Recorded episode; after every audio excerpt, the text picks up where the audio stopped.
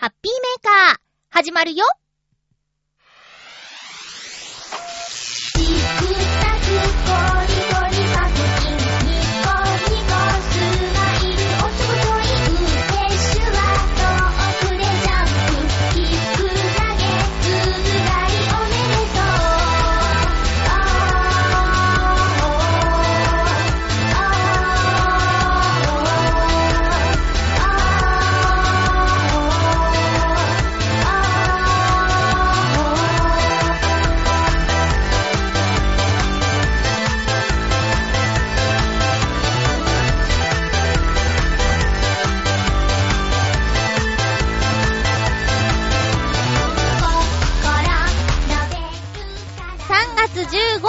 まゆっちょのハッピーメーカー。この番組は、ハッピーな時間を一緒に過ごしましょうというコンセプトのもと、ちょわへよ .com のサポートでお届けしております。収録している月曜日は、浦安はしとしと雨が降っています。とっても寒いです。天気予報によると、最低気温と最高気温の差があまりないという一日中肌寒い日になっています。10度もありません。風邪ひかないようにしよう。あんな辛い思いはもうしばらくしたくないよ。今日も1時間最後までよろしくお願いします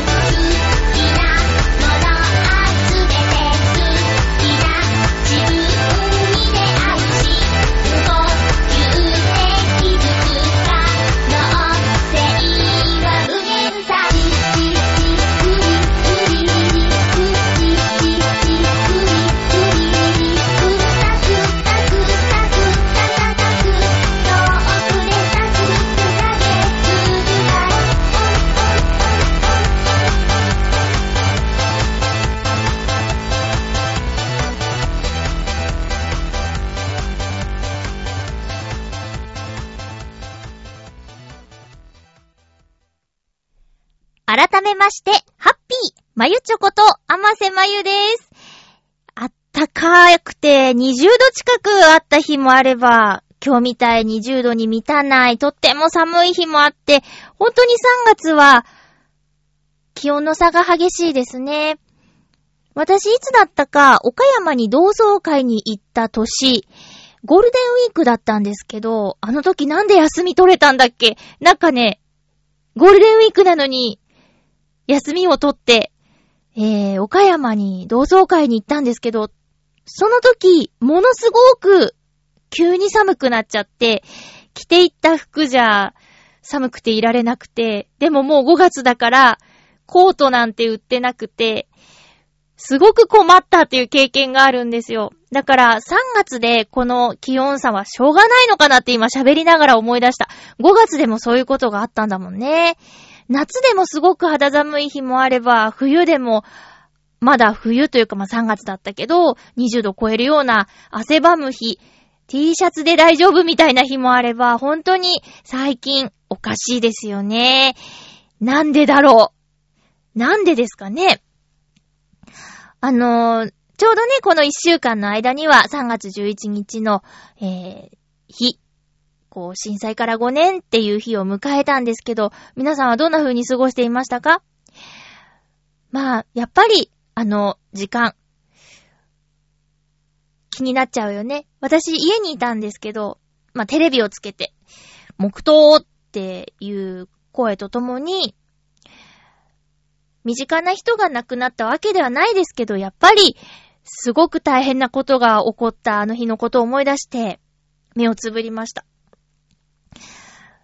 まあね、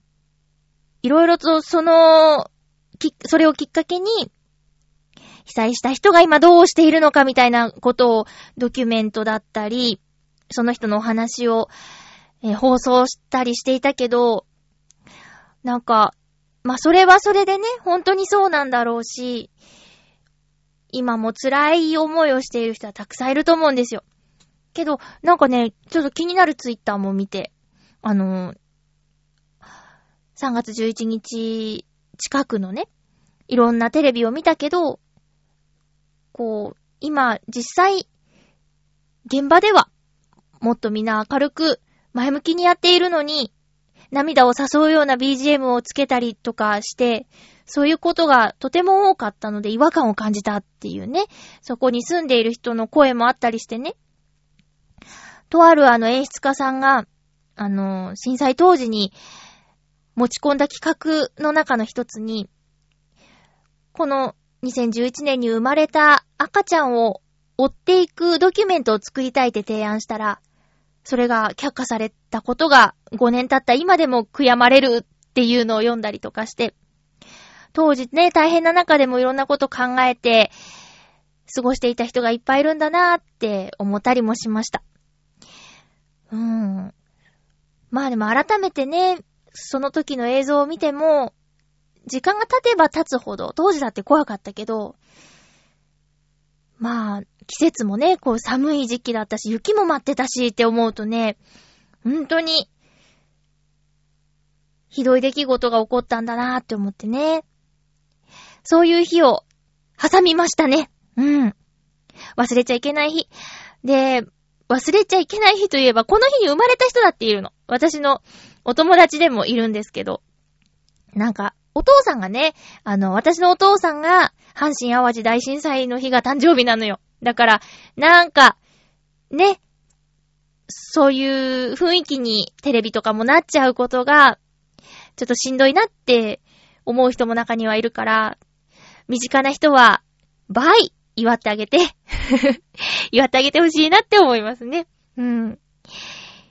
という感じで。あの、先週、すごく寒い日に、あの、結局ね、確定申告の書類を持って、えっ、ー、と、税務署というか、まあ、確定申告の、書類提出会場みたいなところがあって、そこに持って行きました。浦安にはなくて、市川市まで行ったんですけど、まあ予定、予想通り、すごく混んでて、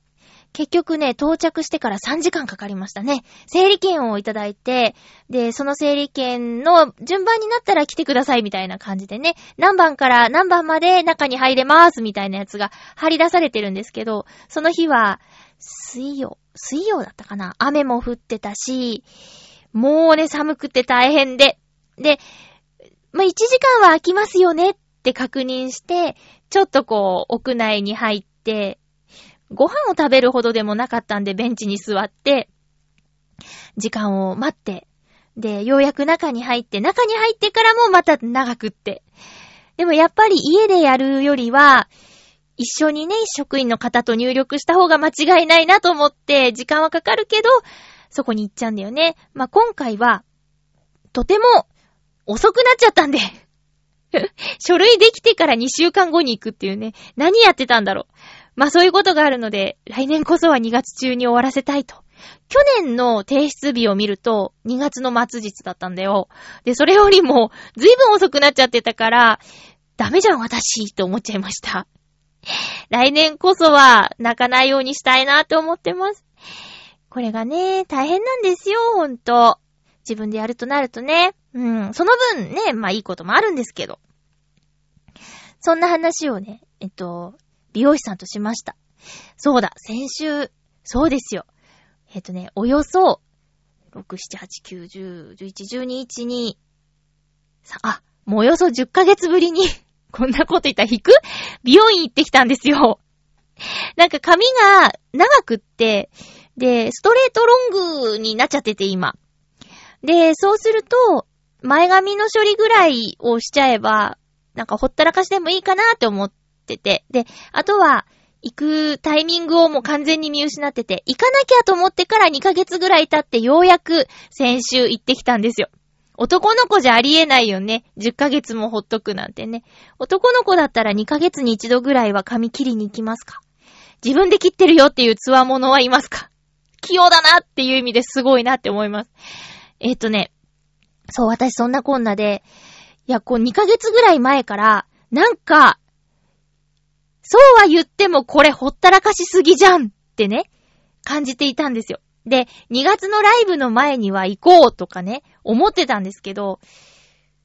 なんかね、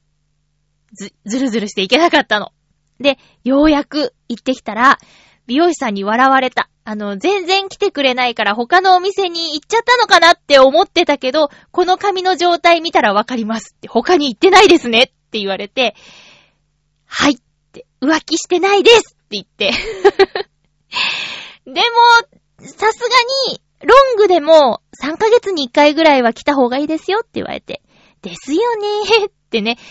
ごめんちゃーいって言ってね。まあ、おかげで、なんていうか、毛先の方がもう水分不足とかで、もともと色の明るい髪の質なんですけど、それがさらにもうすっかすかで、金髪とは言わないけど、それに近いような色に日が当たるとなっちゃうみたいな感じで汚いでしょ？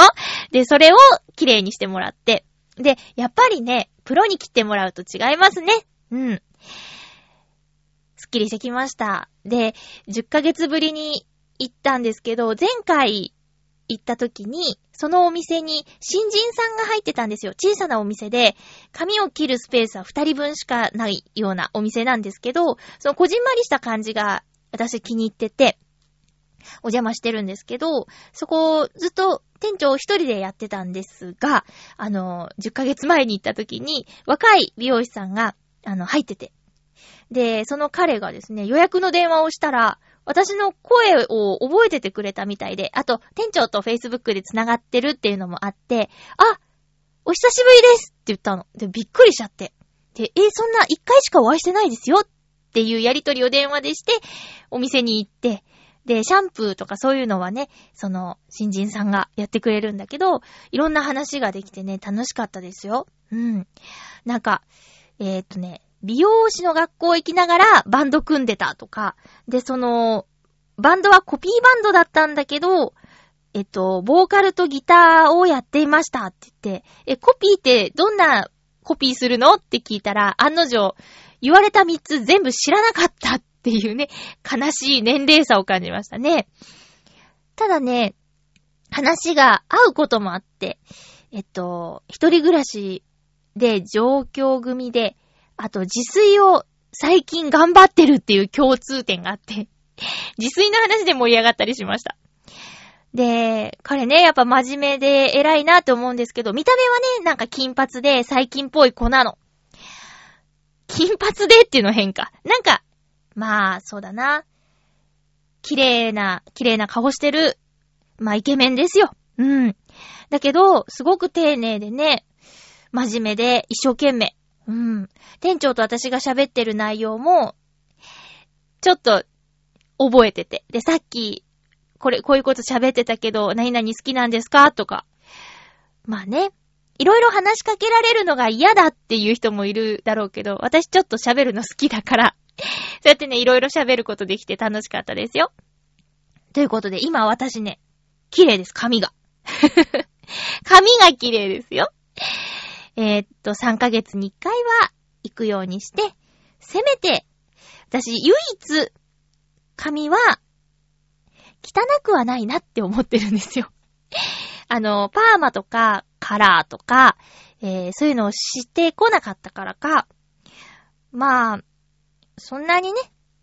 変な髪じゃないなって思ってて。で、指もさ、太いし、顔もね、目も一重だし、なんかいろいろコンプレックスあるんですけど、髪に関しては、まあまあ、まあまあまあまあまあ。あの、いいねって言われて、ありがとうございますっていう感じかな。他は、いいねって言われたら嘘でしょ 絶対嘘言ってるってなるんだけど、そんな唯一の髪だから3ヶ月に1回切りに行ってちゃんとしようと思います。えー、っとね、あ、映画を見てきました。公開初日に久しぶりにちゃんと行ってきましたよ。ピクサーの映画でアーロと少年っていう作品なんですけど、ここから、そうだな、15分ぐらい、ちょっとネタバレ含めて喋っていいかな。うん。えっ、ー、と、頭から言うと30分あたりまで。今からで言うと15分ぐらい。もうちょっと短くなるかもしんないけど、そう。アーロと少年っていう映画を見てきました。今回はね、3D じゃなくて 2D で吹き替えで見てきました。最近ね、家で映画見るときも吹き替えなんですよ。で、理由は、うんと、字幕より明らかにたくさんのことを喋ってるなって、スターウォーズ見たときもそう感じたの。なぜなら、字幕ではわからなかったことが、吹き替えを見たら、ああ、そういうことだったんだって分かったことがあって、これは、もしかしたら字幕で見てると、もったいないことがあるのかもしれないって思って、吹き替え、最近ちょっと好きなんですけど、まあ、以前はね、仕事として吹き替え気になってたんですけど、最近はもう普通に娯楽として吹き替えってすごいなって思って見てて。で、えっと、アーロと少年は、どんな話かというと、えっと、もしも、地球に、小惑星隕石が衝突しないで、恐竜が絶滅しなかったらっていう設定の話なの。だから、恐竜が主人公、アーロっていうのは恐竜の男の子です。で、このアーロと出会う少年っていうのがスポット。少年っていうほど大きくない、なんかまだ赤ちゃんみたいな大きさなんだけど、まあ、その、アーロと少年っていう映画を見てきました。公開初日ですね。3月の12日土曜日。これがですね、あの、ピクサーの映画って、ま、ディズニーもなんですけど、好きっていうことで、かなりハードルが上がった状態で見に行くの。で、大体そのハードルを超えてきてくれるんだけど、今回はね、ちょっとね、残念っていう感じだったかなうん。個人的な意見ですけど。これちょっとこれから行く人は聞かないでね。これから行く人は聞いちゃダメですよ。えー、っとね、なんでかっていうと、うーん。ちょっと、まあ一番は、一番は、なん、なんでそんなシーン入れたったんだろうっていう、すごく怖いシーンがあって。それは、なん、なんかちょっとあまり、あまりネタバレしちゃうのもあれだしなって思うとちょっと難しいんだけど、まあ、うーん、うーんとね、あるものを食べたアーロと少年。少年はスポットっていう名前を後にもらうんだけど、この二人があるものを食べたら、幻覚を見てしまうんですね。で、その幻覚を見ているっていう表現の時の絵が、ピクサーやディズニーにしては、びっくりするぐらいおぞましいっていうか、怖い絵になってて。で、しかも、なんていうの？えっと、おかしくなっちゃってるっていう表現なの。だから、何が言いたいのかってことを考えると、まあ、今ね、いろいろとちょっとニュースになっちゃってるけど、薬物みたいなものを連想させるシーンなのよ。うん。だって、それを食べて、すごく二人とも笑って、ふわふわして、お、まあ、おかしくなって、で、現実に戻った絵で、ぐったりしてるっていうね、そういう表現だから、え、こんな、こんなこと、映画で表現しちゃうんだと思って、まあ、全然違うかもしれないけど、でも、一緒に見た人もそういう連想したって言ってたから、まあ、そうなんじゃないかな。で、見終わった後、こうね、他の人を見てどうだったかなって感想をね、探したりするんですけど、まあやっぱり、同じように感じた人が多数いて、何件かね、その、見てきましたブログみたいなものを読んだらトラウマになったとか、そういうシーンがあるから、まあ子供が見たらそこまで深くは考えないんだろうけど、ちょっと、ある程度、いろんなことを知ってしまった大人が見ると、んこのシーンちょっとやばいよねってなっちゃうシーンがあって、結構それを引きずってしまったかな、私はね。うん。あとは、なんだろうな、なんか、なんか、残念っていうシーンが結構あったかな。ただ、そのストーリーは置いといて、ストーリー置いといちゃうんだって感じなんだけど、ストーリーは置いといて、水や、その草、木、えー、自然界にあるものを CG で作ってるんですけど、それがもう実写とどう違うのっていうぐらいの域まで達していて、本当に技術っていう意味では、すごいの。だから、そういう意味では一見の価値ありかな。そう。あとは、あとはもう本当にね、ストーリーに入り込めないぐらいに突っ込みどころが満載で、まあ、予告編映像はね、あの、YouTube とか、まあ、公式でもね、あるから、見てもらいたいんですけど、恐竜が、えっと、知識を得て、文化を持って、生活をしているんですよ。で、家畜がいたり、畑を作ったり、そのものを備蓄したりっていう世界なの。でね、まあ、恐竜は恐竜なんで、手が人間みたいに進化しているわけではないんだけど、あのー、柵を縄で縛ってあったり、その農作業するための道具がすごく細かくて繊細に作られていたりするから、うん、これどうやって作ったのかなっていうこととか、なんかいろいろとちょっと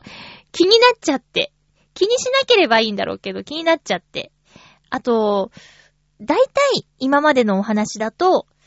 無駄なキャラクターとか、その無駄って言葉良くないけど、大体物語に絡んでくるようなキャラクターばかりだったのが、ん？さっきの人たち、もう出なかったね、みたいなこととか。あのワンシーンだけだったのとか。そういうことがあったり。だから、あ、あ、れ？終わっちゃった？っていう感じで終わったりね。しちゃって。だから、アーロと少年はちょっと、今まで見た中では、一番残念だったかな って思っちゃいました。いや、トータルで娯楽として考えたら、そりゃもうピクサーだから、あのー、すごいなっていうのはあったんだけど、まあ、ハードルが上がりすぎててっていうのがあって、ちょっとね、うん、残念だった。すごく楽しみにしてたから、前々から見たいなと思ってて。けど、今度ね、来月、ズートピアっていう、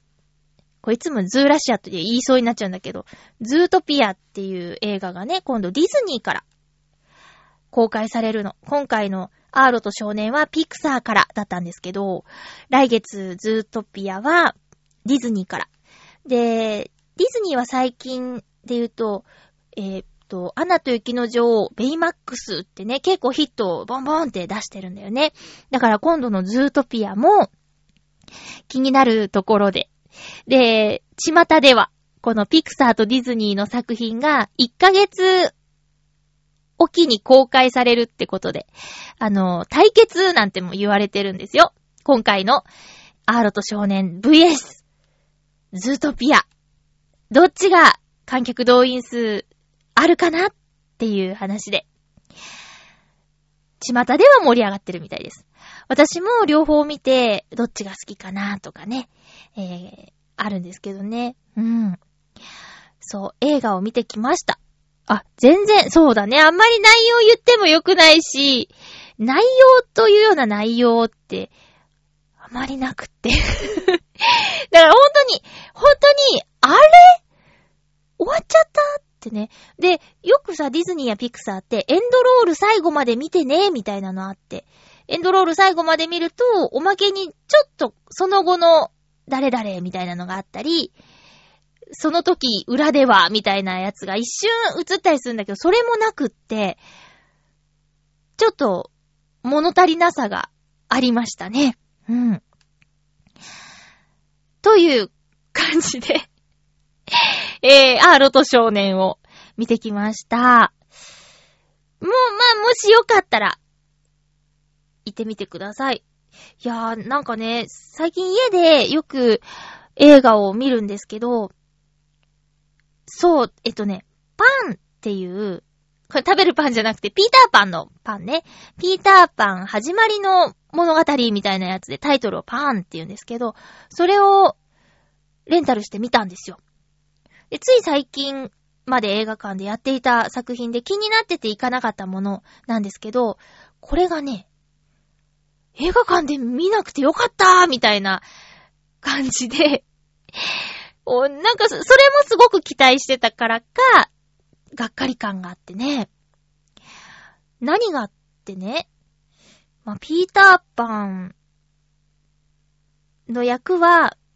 子役の吹き替えの子がやってたんですけど、あのー、ふ、後のフック船長になるフックっていうキャラクターを、あの、イケメン俳優さんがやってたりね。あと、えー、結構重要なキャラクター、タイガーリリーを、えー、売れてる女優さんがやってたりして、これがね、合ってないっていうね、残念っていう吹き替えのメンバーのこともあるし、あとは、ピーターパンが妖精たちを使って戦う時の必殺技感がね、ちょっと浮いてたとか、ちょ、ちょっと色々と残念だなって思うことがあって。で、残念だなって思う映画を映画館で見た後の、こう、虚しさとかってあるじゃない？それがだからスターウォーズとか見たら気持ちが高揚して、ああ、もう早く続き見たいってなったりとか、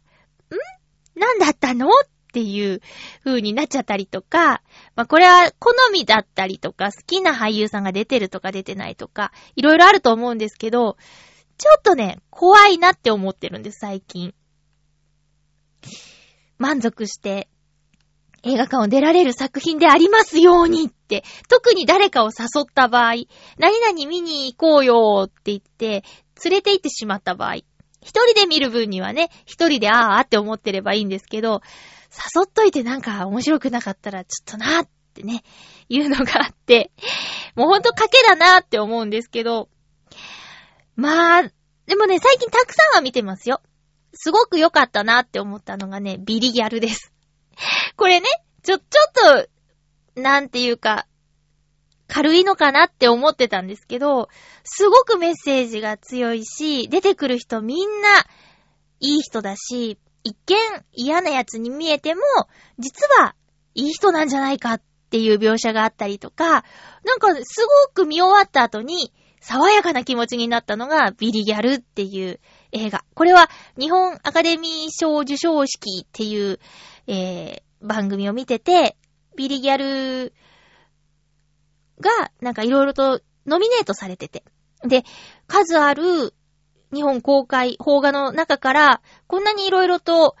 ノミネートされてるってことはやっぱり評価が高いのかな気になるなと思って見てみたんですけど、ビリギャル見ると勉強したくなるかもしれない。そっかって、そうやっていけばいいのかとか、あとあの塾の先生に出会えた人は本当に幸せだなとか、塾って高いんだなとか いろんな感想を持つと思うんですけど、すごくポジティブで、私は好きな映画でした。うん。あと、海町ダイアリーも見ました。これもね、えー、日本アカデミー賞受賞式、えー、で、あ、作品賞、最優秀者、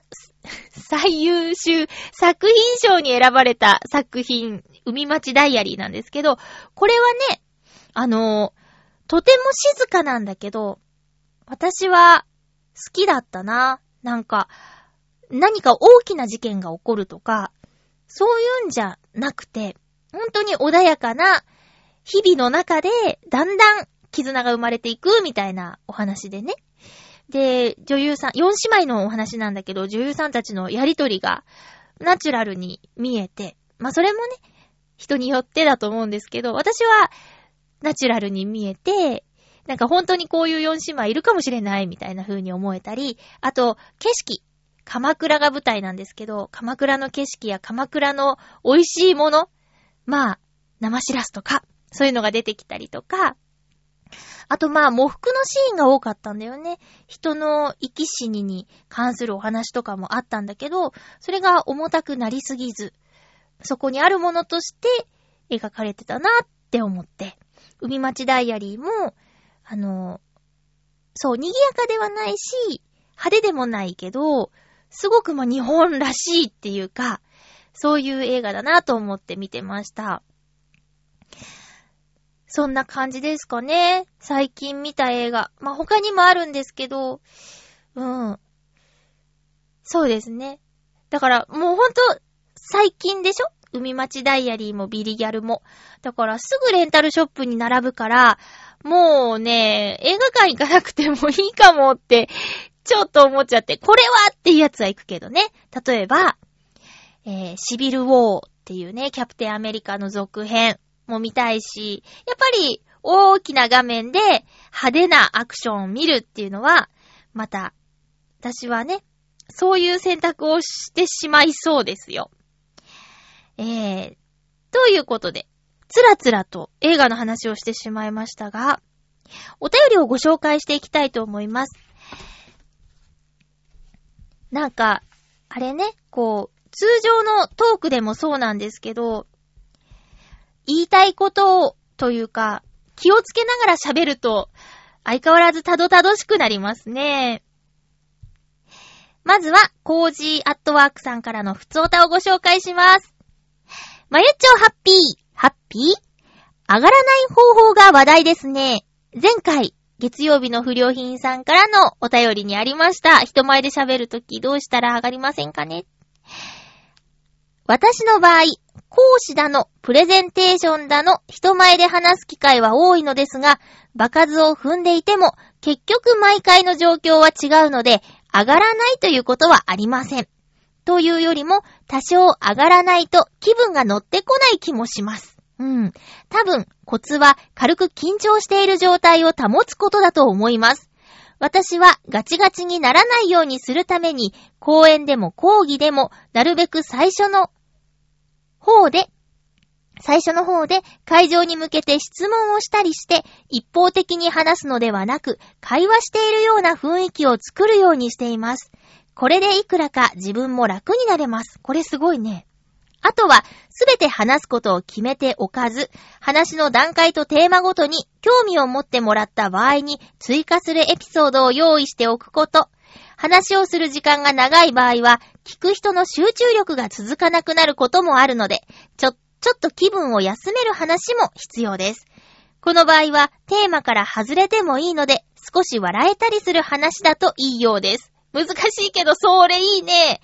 人前で話をするときは、上がって当たり前だと思います。要は、立ち往生しないで、最後まで話を続けられればいいのではないでしょうか。では、すごくいいアドバイスだと思います。月曜日の不良品さん聞いてますか？ぜひ、このアドバイスを参考に、うまくいくといいですね。これすごいですね。最初に客席との距離を埋めるため、え温めるために、客席に向けて質問を投げかけてみる。これすごいなぁ。こういうことできたらいいよね。そうだね。なんか、黙ってると人は眠くなるから、私特にそうなんですけど。だから、参加しているんだよ。君も一緒だよっていうのを、分かってもらうとか伝えるとかっていうのは、すごくいいことだね。あとそう、台本でガチッと決めないで、過剰書きにこれは言おう、これは言おうっていうやり方は、私も賛成です。まあもちろん聞いてわかる通り、このハッピーメーカーも、過剰書きどころか、えー、何もない時もあります。何もないと、ちょっとね、ピンチを迎えてしまう場合もあるので、なるべく、これは言おう、これは言おうっていうのは、えー、書いてやりたいなと思うんですけど、ちょっともう今、今撮る、今撮るっていう時には、その準備すらできないことがありますね。うん。えー、コージアトワークさんさすが、いろいろとやってるだけあって、こうしよう、こうしてみようっていうのは自分の中にも確立されてるんだなっていうふうに感じました。私もこの、あまりね、えー、講義をするとか、プレゼンテーションするっていう機会はないんですけど、緊張して当たり前っていうのはね、私も同意見です。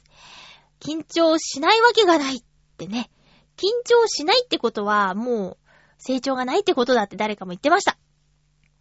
なので、月曜日の不良品さん、今のお便りのアドバイス、コージアットワークさんからのアドバイスを参考に頑張ってくださいね。続きましては、ハッピーネームうーん、七星さん、ありがとうございます。まゆちょハッピー、ハッピー？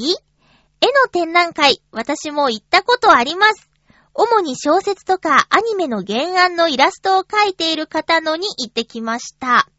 まゆちょのように首につけるものはなく、この作品いかがですか？とセールスされたこともあります。もちろん買えるわけないので、そうですね、最新の〇〇の絵があればと思うのですが、と言ってごまかし、剣、あ、ごまかし剣、希望を告げてました。うん。最新作なので、セールスの方もどの作品かわからないこともありましたしね。絵は好きですが、飾るほどではないですね。それでは、ということで、七星さんありがとうございます。やっぱ、高いよね。びっくりするよね。一つ、これはずっと好きっていうのがあったら、飾ってもいいのかもしれないけど、まあ、でもね、あれも好き、これも好きってなっちゃいそうだしね。コレクターの方とかすごいなって思うんですけどね。あと、そういう立派な絵が似合う部屋作りとか、そういうのもね。私のお友達も言ってたけど、パズルレベルですよ。十分かなって思っちゃうね。えー、七星さんの好きな絵ってどんな絵なんだろう？まあ、見てて、すごく想像力をかき立てられるようなものもたくさんありますよね。ラッセンまあ、ラッセンさんの、ラッセンさんの作品って、イルカや海ばっかりかと思ったらそうでもなくって、あの技術アクリル絵の具で別の表現をしたら、ものすごくやっぱり魅力的で。うん。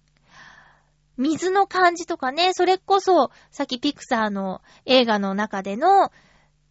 実際にあるものを CG で作って本物と見間違えるぐらいのものにしているっていう話をしたけど、ラッセンさんの絵もそういうところありますよね。リアルで。で、よく見たら、あまり知らなくて申し訳ないんだけど、よく見たら、もう何に書いてるかっていうところから違うみたい。あの、ピカピカする素材にね、書いてて、それでよりインクのツヤを出しているような、そんな感じがしました。まあ、いろいろな展覧会とかに行っていろんな芸術に触れるのも、心の栄養になるかなって思うので、なかなか行けてないんですけどね、何々店とか足を運んで、そして音声ガイドを身につけて、いろんなことを知ることができたらいいなと思います。七星さん、ありがとうございました。いつかお気に入りの一枚が買えるといいですね。続きまして、コージアトワークさんもう一ついきます。まゆちょうハッピー、ハッピー ?4 月は2件の写真展などに参加することになりました。1件目は4月の頭、地下鉄の若松川田駅の近くにある、若松川田駅の近くにあるベジタブルカフェ。料理に肉を使わないのが特徴のカフェで、猫グッズの作家さん、パティシエ、カフェオーナーの期間限定料理とのコラボレーションという、今まで経験したことのない内容です。2件目は4月末、高円寺のギャラリー、外猫の日々というテーマの4人展です。他には7月に小さな写真展のプロデュース、うん。10月に銀座のギャラリーでの企画さ、企画展参加といったところが決まっています。すごい、超売れっ子。そろそろ制作中心に切り替え、見せ方も変えていけたらな、と思っています。正解のない世界ではありますが、もっと上手くなって、もっといいものを作れるように頑張ろうと思います。それぞれについては、近くなったらご案内します。では、ありがとうございます。すごいねもうすごいねしか言ってない気がするんだけど、今よりもっといいもの作りたいっっていう気持ち。私も今よりもっと声の仕事でね、いい、いい仕事したいって、いい仕事っていうのはスタッフさんに喜んでもらえるような仕事、そしてその先に視聴者さんに、視聴者さんに言えてない、視聴者さんに喜んでもらえるような表現ができるように、えー、なっていきたいなって思っています。もうこの向上心がなくなったところで終わりだと思うんですけどね。あと言ってるだけじゃダメですよ。実際にしっかりやらないといけないです。最近ね、あの、原稿の多いお仕事を何件かやったんですけど、まあ、少なければ一度下読みをして、えー、特に街の名前、駅の名前、読みづらい曖昧なところは確認してから本番撮るようにしてたんですけど、量が多くなると、下読みしている時間も多くなってしまうから、最近はもう、じゃあ、もう読んでて間違っちゃったら直していきましょうねっていうスタイルで、まあ本当の本当の初見で読んでいくんですけど、そうすると、目がね、目の動きが随分重要になってきて。で、読んで、声に出してるところの少し先を読んで、で、こう、段が変わるところの端と端も、あ、これとこれは繋がってるからっていう風に読んでいかないと、初見はね、難しいなって思います。ただまあ、テレビの生放送で、ナレーション、生ナレーションしている人もいるし、どれだけ緊張するだろうって考えたりしますね。私はね、生でナレーションすることなんて、いつかの、えー、っと、花火大会の中継の時は生ナレーションもあったけど、まんまとリハで一回もミスらなかったのに本番でミスってしまうというね、痛恨の、えー、失敗をしてしまいましたけども、コージアートワークさん、4月2件。また、忙しくなりますね。だって、これとは別にもちろんお仕事もされてるわけで。あのー、私もね、夜勤と声のお仕事と、あと、ノートノーツ、最近はね、全然会ってないですけど、ノートノーツの、えー、活動をしたりとか、プラスなんとかっていうのをやっていて。で、でも、それが決していいことではなくて、私の友人の中にはね、一日に一件しか予定を入れませんっていう人もいて、そういうのに憧れたりもします。なんかその一つの用事をすごく大事にできそうで。それが例えば、声の仕事でもいいし、人と会うでもいいし、どこか出かけるとかでもいいんですけど、そ一つを全力でやるっていう、そういうのも憧れますね。ただ今は、あれもこれも、じゃあ何時まで何やって、何時からは何やって、移動に何時だから何時から映画行けるわとかそういう むちゃくちゃをしちゃってるんですけどね。まあ、もっともっと忙しくしてる人もいると思うんですけど、今のところ私そんな感じでやっちゃってるんですよ。で、ちょっとね、気になる記事を何件か読んじゃってね。それは睡眠にまつわる記事を2つ読んだんですけど、あの、1つ目はね、6時間以下の睡眠は、睡眠とは呼べないみたいな記事があって、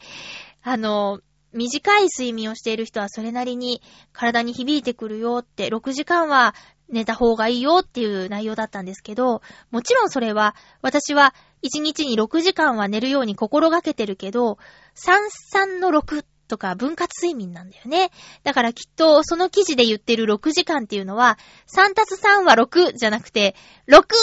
だから 私の睡眠は多分間違ってるんだと思う。合ってるけど、間違ってるんだよ。うん。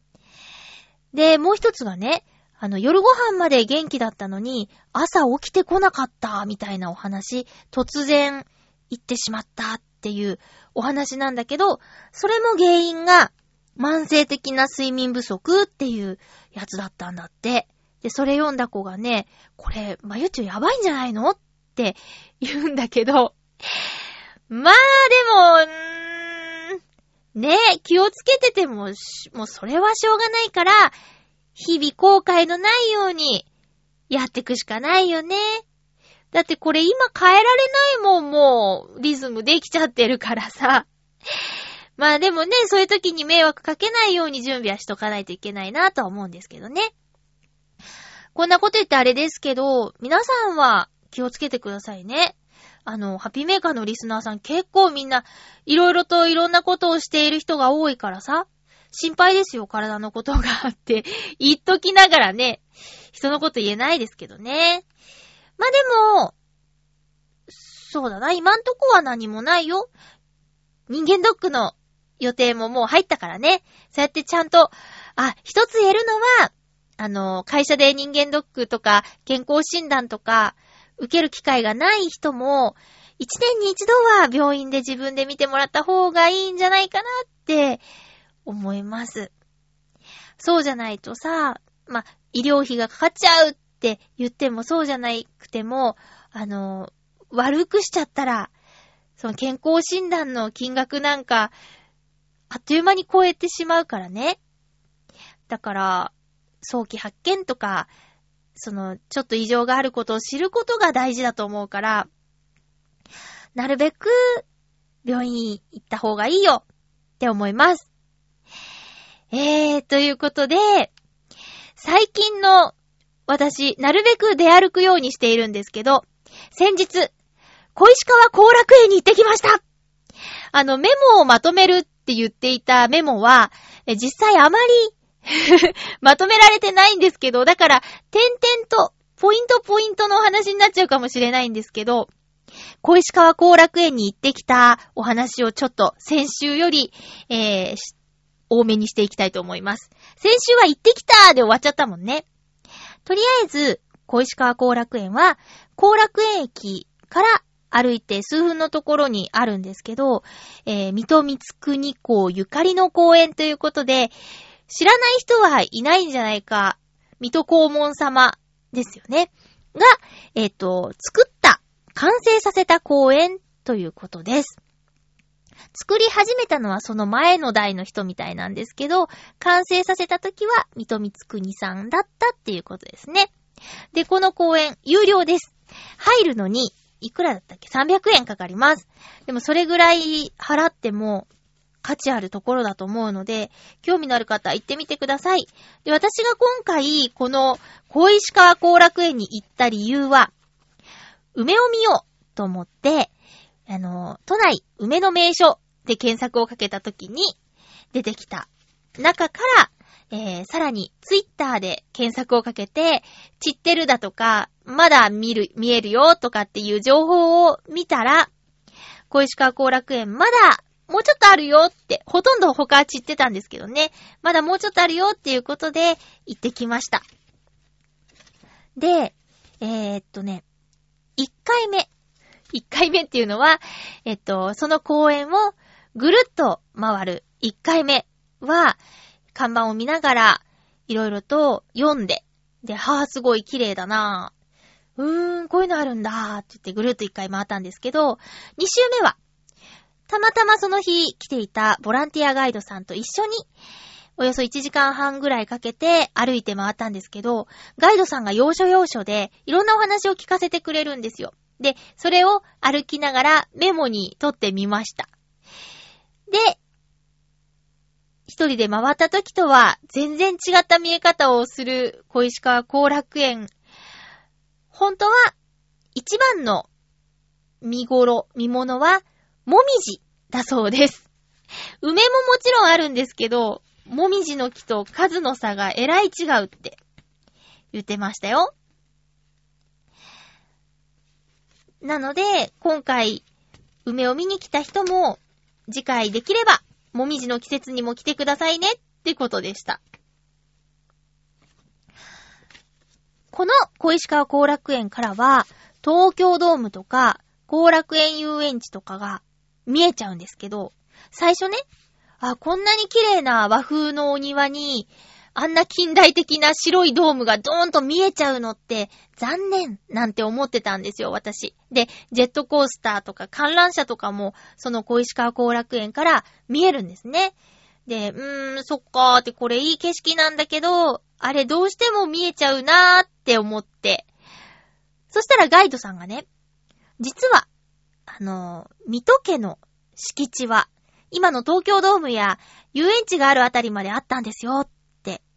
でも、戦争が始まって、そのほとんどを国に取られてしまったんだって。土地のほとんどをね。しかも、その奪われた土地、今の東京ドームのあった場所は、東京放映交渉という名前の武器を作るための工場があったそうです。で、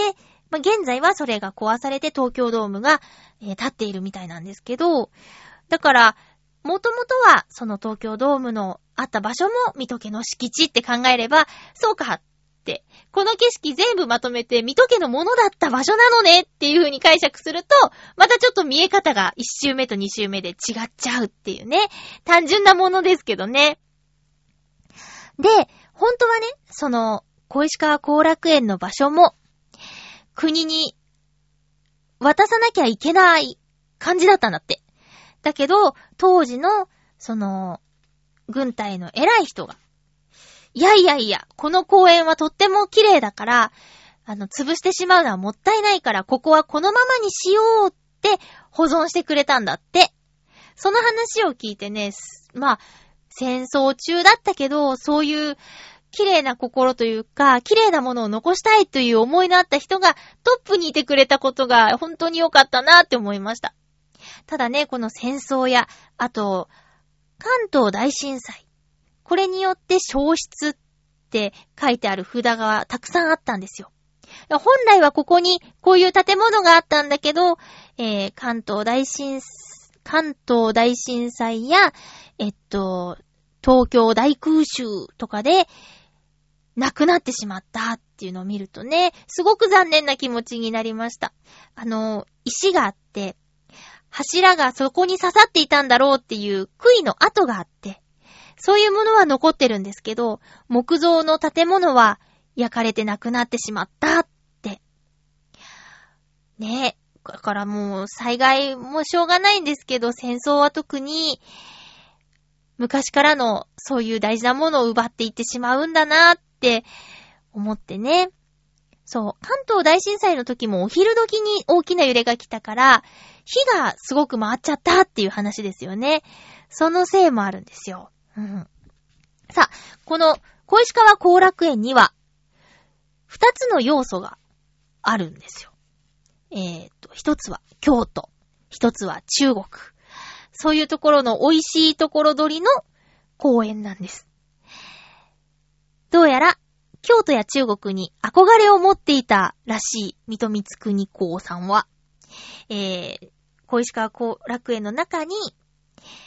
京都の名所や中国の有名なものっていうのをミニサイズで再現していくんですね。だから例えば、清水寺、清水の舞台付きで、ものすごく小さい感じであったり。あと、琵琶湖と呼んだ池を作ってみたり。あと、八つ橋っていう京都にある橋を作ってみたり、そういう感じで、あの、いろんなものがこの公園の中にあります。で、えー、庭、庭を窓から覗むんじゃなくて、歩いて景色が変わっていく回遊式の公園になっていますっていうお話でした。っていう風に、あの、ガイドさんと一緒に歩くと、いろんな情報が得られます。例えば、大きな石があって、これは何だろうと思ったら、何かのお墓なんですよ。何でしょうって。で、実際そのお墓は、人間のお墓じゃなくて、とかね。これ実際に見に行ったらもっと面白いと思うんですけど、あとね、滝。小さいけど滝があるんですよ。で、この滝の名前が、寝覚めの滝。寝るに覚めると書いて寝覚めの滝。この音を聞いて目を覚まそうとかね。すごくおしゃれ。あと、石畳が中国の、えー、特徴のある加工された石と自然の石を混ぜ合わせたデザインの石畳とか、これね、実際に見てもらいたいですね。すごく、今見てもおしゃれな感じなんですよ。あとは大名家には必ずあると言われている子孫繁栄のための石があるよとか、円月橋っていう橋の真ん中のところを池に移すと、まん丸のお月様のように見えるから円月橋っていうのがあるよとか、この公園にはカワセミがいて、カワセミは同じ場所に戻ってくるんだっていうこと。止まる木を決めていて、綺麗な水のところにしか来ないんですよっていう、青とオレンジと黒の色の鮮やかなカワセミがこの小石川後楽園にはいたりします。見どころが満載なんですよね。で、お花の季節もいろいろあるし、秋のもみじの頃には、すごく綺麗な景色が見られるそうです。だから、同じ公園に季節を変えて遊びに行くと、またね、全然、いろんな表情が見れて楽しいんじゃないかなって思います。ちなみに、年間パスポートあります。さっきね、入園料300円って言ったんですけど、年間パスポート、小石川後楽園の年間パスポートは、1200円です。こう、浦安のテーマパークの年間パスポートは10万円しちゃうんですけどね。この小石川後楽園。ここだって、ある意味、テーマパークのようなものですよ。これは年間パスポート1200円ということで。あと、都内にある9個の庭園共通のパスポートが4000円。これね、9個の庭園っていうのは、調べてみてください。なんか時間がもうなくなっちゃった。これをね、買おうかどうしようか迷った時もある。ということで、こう、都内に限らず、皆さんの住んでいるところには、いろいろな昔からある公園、庭園っていうのがあると思うんですけど、これ、今まで行ったことがないよっていう方は、行ってみるといいと思います。ちなみに、小石川後楽園の中には、あのー、お姫様、迎え、嫁として迎え入れたお姫様に、畑の大切さ、米作りの大切さを教えてあげようとして作った田んぼがあるんですよ。で、この田んぼ、今は、近くの小学生に米作りの大切さを教えるために、1年間通してその小学校が、あの、お世話をしているそうです。で、最後には、お餅を、もち米を作ってお餅にして、小石川後楽園にお供え物として、こう、くれるそうです。うん。だからそういう場所もあって。だから本当に色々と見どころがある小石川後楽園は、おすすめです。私は次は秋に行こうかなと思ってます。桜も咲くかもしれないね。こうなってくると本当に年間パスポートあったらいいなって感じでしょ ということ、ちょっとバラバラしちゃったし、言えてないこともいっぱいあるんですけど、とにかく、いろんなところに出かけたいよ企画第1弾、小石川後楽園の巻でした。次回は、えー、っと、3月の次回は3月の、えっ、ー、と、22日放送分を3月20日に収録したいと思います。テーマなどは設けてないので、普通おたがあれば、ぜひ送ってください。お仕事の都合とかで前後する場合があります。収録が前後する場合がありますので、えー、早めに送っていただけるとありがたいです。えっと、4月からまたね、テーマを設けたり、ちょっとコーナーとかもちゃんとして、今ちょっとゆるゆると、ほんとトークを1時間やってるって感じなんですけど、もう一回見直しをしようと思っています。ちょっと今、ゆるすぎて、うーん、うんおかしいんじゃないのって思ってる人、もう、もうちょっとしばらく待ってください。えー、では、お送りしてきましたハッピーメーカー、そろそろお別れのお時間です。今週はもうちょっとしたら、あの、暖かくなってくるんじゃないかなっていう天気予報ですよね。相変わらず気温の差がありますので、風邪などひかないように気をつけてくださいね。お相手は、まゆちょこと、あませまゆでした。また来週ハッピーな時間を一緒に過ごしましょうハッピー